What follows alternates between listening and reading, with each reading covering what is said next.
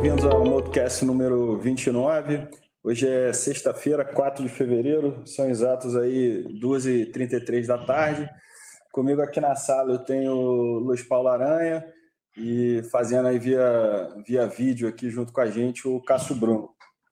É, bom, vamos começando aqui, vamos manter a, a organização que a gente faz, vou puxar o assunto global e eu vou pedir para o Aranha comentar.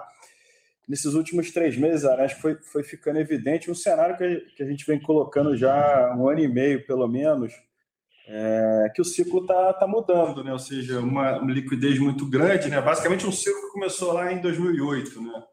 E, e a pandemia, eu acho que ela é, de certa forma, exagerou aí o, o, remédio que vinha sendo utilizado desde então e ficou uma coisa com assimetria muito ruim, muitos riscos né, e preço muito elevado. A gente já vinha salientando a, a nossa preocupação e, e de novembro para cá a coisa ficou mais evidente assim, em termos de comportamento do mercado. Em janeiro, especificamente, acho que foi o primeiro mês assim que acho que pegou o mercado como um todo, né? Sim. Então queria que você, você, comentasse assim o que, que a gente viu, né? E, e, e, esse esse filme, né? Na verdade, andando e o que esperar para frente. Sim, o que é, a gente viu foi o que uma continuidade do que a gente vinha né, falando e principalmente quando há né, a mudança de discurso do Fed, o mercado começa a puxar os juros mais para cima e começa a realizar um cenário mais difícil né, para é, juros lá nos Estados Unidos. Né? Isso começa a fazer efeito no, na formação de preços, especialmente nos ativos que, é, de crescimento. Então, o, muitos nomes né, do Nasdaq sofreram é, perdas bastante relevantes, né? justamente porque você não tem aquela componente dos juros muito baixo que financiava né, toda essa é, exuberância que tinha nos preços e que a gente via né, um desequilíbrio muito grande. Né? Então, o, o mês de janeiro ele foi é, muito intenso nesse sentido, em que marcou uma grande rotação dos ativos de crescimento né, para ativos de valor. E é, nesse é, meio tempo você continua né, com tensões geopolíticas que estão mantendo o preço do petróleo muito elevado. E também esse acho que foi um, um destaque aí do mês né, no cenário internacional que o, o, preço das commodities continuou ainda bastante elevado, né, a despeito aí do, do aumento da taxa de juros americana e né, de umas é, um, o mercado nos falando né, com a inclinação da curva de dois anos com a de 10 anos se reduzindo, ele fala para a gente que você vai ter uma atividade menor para frente. Então, apesar disso, né, as commodities continuam bastante valorizadas, né, o petróleo aí batendo na casa dos 90 dólares e é, e os, os ativos né, de commodities é muito fortes. Um movimento bem clássico de, de final de, de ciclo de mesmo, né? Exatamente. Então, a, o movimento de janeiro ele foi muito forte, né? Então, é esperado também que é, sempre há um pullback, né? A volatilidade está muito exacerbada, então a gente vê resultados, né, do, da Amazon, do, do Facebook, é, papéis com um trilhão de market cap é, valorizando 20%, 10% num dia para o outro. É, o mercado ele ainda está buscando um preço né, de referência para esses ativos que ficou 10 anos com juro real negativo muito forte. E essa tendência, claramente, agora, a partir né, dessa mudança de postura do Fed, está se invertendo. Então, ainda a gente acha que é um processo contínuo ao longo desse ano, e que, dado né, a, o, o, movimento muito forte em fevereiro, a gente é, é capaz de experimentar em alguns momentos é, uns pullbacks também com uma volatilidade bem alta. Tá bom. Ô, Cássio, vamos, vamos falar do, do local, mas eu queria falar do local, primeiro fazendo um link do global com, com o local, e depois se você pudesse analisar se o, as nossas, as nossas jabuticabas aqui, como eleição, etc. e tal. Mas vamos primeiro pegar esse link, assim, até que ponto esse contexto global atrapalha ou mesmo ajuda, né? Janeiro foi um mês muito forte aqui de, de fluxo do, do, do gringo, né? É, e essa rotação de, de, de, de crescimento para valor, a nossa bolsa, o nosso mercado é um mercado genuinamente de, de valor, então essa é a parte boa.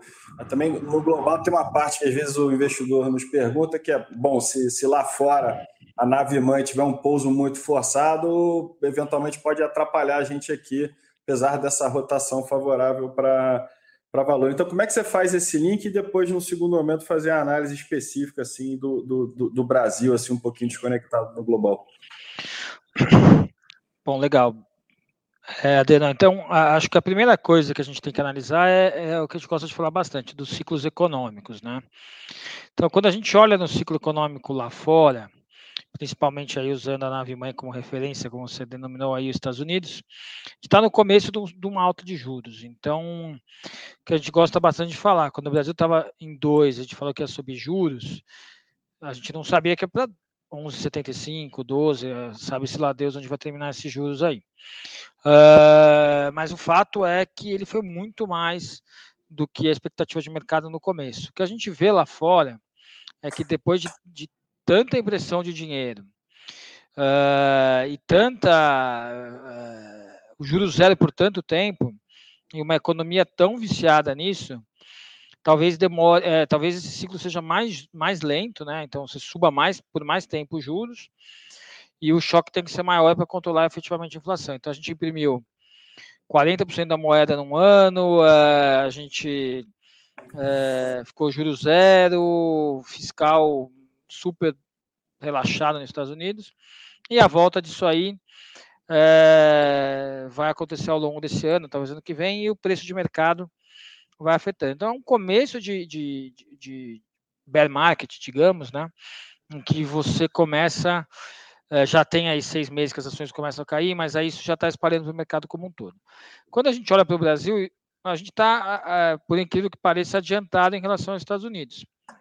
A gente já começou o processo de subir juros há mais de ano e pouco, uh, já estamos reduzindo a velocidade de alta dos juros e falando aí no final de um ciclo, o que faz com que o Brasil esteja num momento melhor, né? Então a economia já fraquejando ou fraquejou, e a gente, talvez em seis meses, um ano, já, já estejamos discutindo eventualmente até queda de juros. Então, quando você fala só de ciclo econômico, o Brasil parece estar num momento muito melhor para se comprar ações do que os Estados Unidos. Então, acho que esse, esse, é o primeiro ponto de conexão local com global.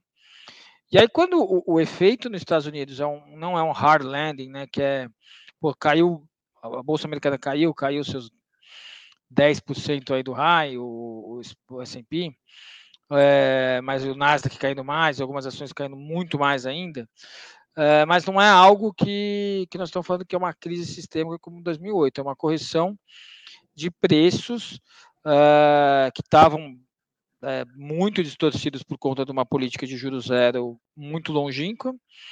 Uh, e agora nós estamos passando esse processo de correção. Então, não é que é um negócio que é catastrófico para o mundo, mas é um negócio saudável, na nossa opinião quanto mais rápido e, e, mais saudável se tornar o mercado de novo, mais rápido a gente volta para o mundo com, com expansão. Então a gente precisa corrigir os excessos que foram feitos aí nos últimos anos. Aí.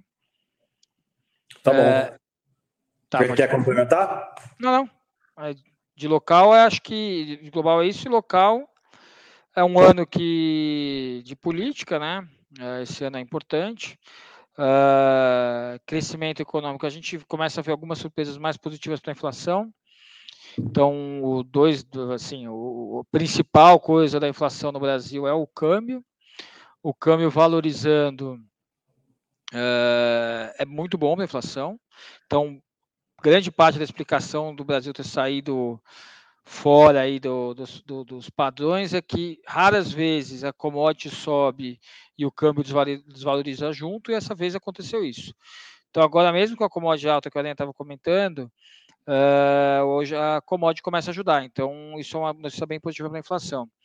E o outro ponto para a inflação relevante é, é, é, também um fator aí micro, é a questão das chuvas, né? Então, estamos uh, enchendo o reservatório, devemos sair da bandeira, uh, das, das, bandeiras vermelhas, uh, das bandeiras de escassez, na verdade, voltando para a bandeira vermelha ou até a bandeira amarela ou verde.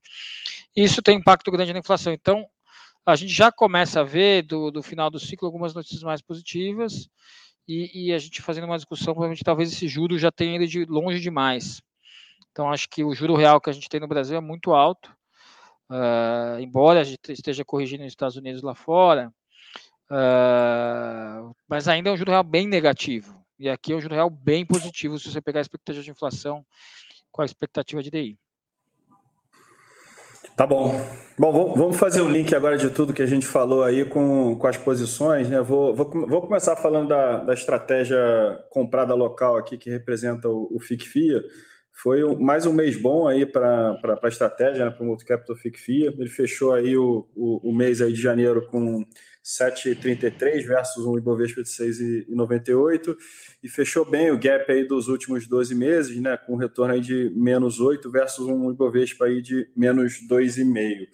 Bom, Aran, pelo que a gente falou, imagino que a carteira ainda esteja posicionada assim, em empresas é, geradoras de, de caixa, né, pelo cenário é, descrito, né? Mas a gente fez aí, acho que nesses últimos dois meses, algumas mudanças assim pontuais, é, dado aí, enfim, algumas oportunidades que a gente identificou. Então, primeiro, é, fatiar em duas a, a, a pergunta. Primeiro, é, quais foram essas mudanças, né? E como é que a carteira está posicionada e quais foram os, os destaques?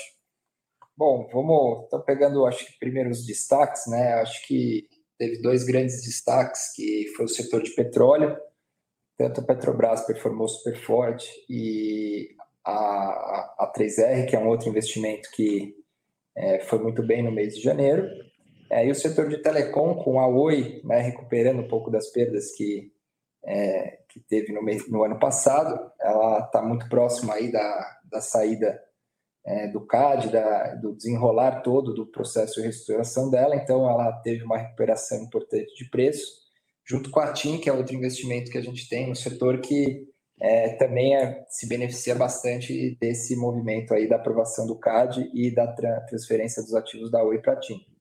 Então, é, é, isso foi muito bem, né? A gente continua é, bastante investido nos dois setores, e de novidade, né, a gente acho que tem aí, é, a gente adicionou um pouco de varejo, principalmente varejo de vestuário, na carteira, é, dado que a gente vê aí tendências é, para vestuário em si é, como uma melhora dentro do, do market share do varejo, né, dado que você tem mais ocasião de uso, as pessoas estão mais na rua e é, muito provavelmente a gente vai superar a pandemia esse ano.